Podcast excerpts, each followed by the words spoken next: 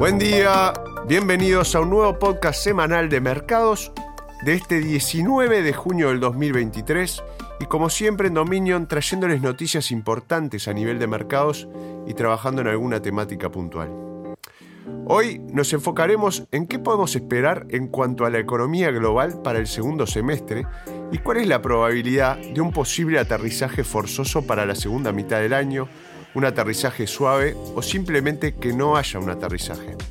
Santiago Queirolo de Dominion los acompaña hoy día y este informe fue preparado por nuestro equipo de Pacific Asset Management en Londres.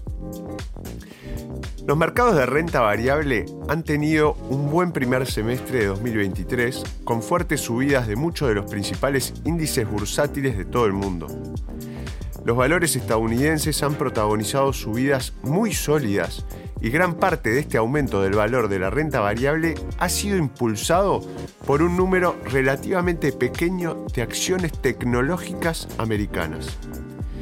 El lanzamiento y la adopción generalizada de ChatGPT y de otros grandes modelos de inteligencia artificial similares han echado más leña al fuego para el repunte del mercado, con las expectativas de las implicaciones de esta inteligencia artificial alimentando las cotizaciones de los proveedores de tecnologías relacionadas. Los diseñadores de chips como Nvidia y las empresas de implementación de procesos empresariales que utilizan la inteligencia artificial, un ejemplo es Palantir, han experimentado fuertes subidas en el precio de sus acciones en los últimos meses. En cambio, las perspectivas de la economía mundial siguen siendo tan confusas como siempre. A pesar de una de las subidas de tasas de interés de los bancos centrales más rápidas de la historia en Estados Unidos y en Europa, seguimos viendo datos económicos relativamente sólidos, especialmente en Estados Unidos. Los mercados de la vivienda han registrado cierta ralentización y caídas de precios, pero nada dramático todavía. Las tasas de crecimiento del gasto de los consumidores se han ralentizado, pero siguen siendo positivas, y seguimos observando sorpresas al alza en los datos del mercado laboral, la más reciente en el Reino Unido. De esta manera, aunque los mercados de renta variable se han mostrado optimistas en los seis primeros meses de 2023, con el último revuelo en torno a la inteligencia artificial proporcionando un apoyo adicional, creemos que la economía volverá a centrar cada vez más la atención en los mercados financieros globales y guiará la dirección en la segunda mitad de 2023. Una fuerte subida de las tasas de interés siempre tendrá un impacto en la macroeconomía. La pregunta es, ¿de qué manera, en qué forma? Pasar de unas tasas de interés próximas a cero a unas cercanas al 5% es un gran cambio especialmente cuando este cambio se produce en el espacio de entre 12 a 18 meses, como hemos visto en Estados Unidos. Esto nos lleva a preguntarnos cuál será el impacto de esta suba de tasas y la consiguiente disminución de la liquidez en Estados Unidos y por ende a nivel global. Sea como sea, la subida de las tasas provocará cierta ralentización de las tasas de crecimiento de la economía. El peor resultado sería lo que se ha dado en llamar un aterrizaje forzoso. Se trataría de un descenso drástico de la producción económica y de la confianza. El último aterrizaje forzoso que hemos tenido fue en la recesión de 2008 y 2009. El mejor resultado, en cambio, sería que no haya aterrizaje, o sea, sin aterrizaje. Una cierta ralentización de la economía, pero nada que se parezca a una recesión. La tercera opción se sitúa en el punto en el medio, lo que se denomina un aterrizaje suave se trataría de una recesión leve similar a la de 2001. Entonces, frente a esta situación, ¿qué es lo que a nosotros nos parece más probable? Este es probablemente uno de los entornos macroeconómicos más difíciles de predecir en nuestras carreras, y muchos otros comentaristas e inversores están de acuerdo con esto. La alteración de la cadena de suministro y de los patrones de demanda causada por la pandemia ha cambiado los ciclos económicos de muchas industrias de forma impredecible. La inflación causada por la guerra en Europa y la sobreestimulación de las economías occidentales por parte de gobiernos y bancos centrales ha complicado aún más la situación, empujando a los bancos centrales a subir drásticamente las tasas para intentar controlar esta inflación. Esto nos deja en una posición en la que las perspectivas son muy inciertas para la economía a nivel global. Es útil reflexionar sobre lo que tiene que ocurrir para que se produzca cualquiera de los dos resultados extremos.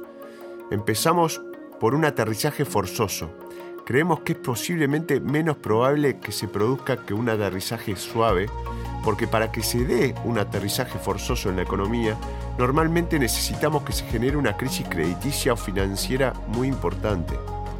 Si echamos la vista atrás de los dos de los mayores aterrizajes forzosos de la historia, entre 1929 y 1933, o si no el otro, entre 2007 y 2009, en ambos casos hubo riesgos sistémicos para el sistema mundial causados por la quiebra de grandes bancos e instituciones financieras.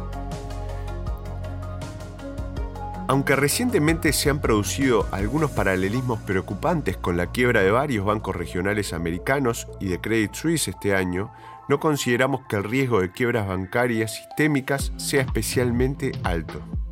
Los bancos están mucho mejor capitalizados hoy en día que en 2008, y es raro, si es que alguna vez lo ha sido, que una crisis se repita por segunda vez. Si va a haber una crisis importante que nos empuje hacia un aterrizaje forzoso, en nuestra opinión no serán quiebras bancarias ni una crisis crediticia importante. También pensamos que el escenario de sin aterrizaje es algo improbable, simplemente por los altísimos niveles de deuda del sistema financiero mundial y la rápida subida de las tasas de interés. Nos cuesta creer que la economía mundial pueda salir completamente indemne de una ralentización significativa de las tasas de crecimiento dados estos factores. Lo que nos deja como resultado con el aterrizaje suave. De esta manera creemos que este es posiblemente el resultado más probable una recesión en algún momento de 2023-2024, pero en ausencia de una crisis crediticia importante. O sea, una recesión poco profunda que se parezca más a la de 2001-2002. Esto también concuerda con el mercado de renta variable que hemos visto en los dos últimos años, donde las acciones tecnológicas subieron a evaluaciones insostenibles antes de sufrir importantes caídas el año pasado. Santiago Queirolo, quien los acompañó hoy día, y esperamos les haya resultado interesante el nuevo podcast con las perspectivas para el segundo semestre. Recuerden, como siempre, seguirnos en Spotify y en Apple, y nos volvemos a encontrar la semana que viene. Gracias. Las opiniones expresadas en este podcast pertenecen al autor en la fecha de publicación y no necesariamente a Dominion Fund Management Limited. El contenido de este podcast no pretende ser un asesoramiento de inversión y no se actualizará después de su publicación. Las imágenes, videos, citas bibliográficas y cualquier otro material de este tipo que pueda estar sujeto a derechos de autor se reproducen total o parcialmente en este artículo sobre la base del uso legítimo que se aplica a la información periodística y al comentario periodístico de los acontecimientos.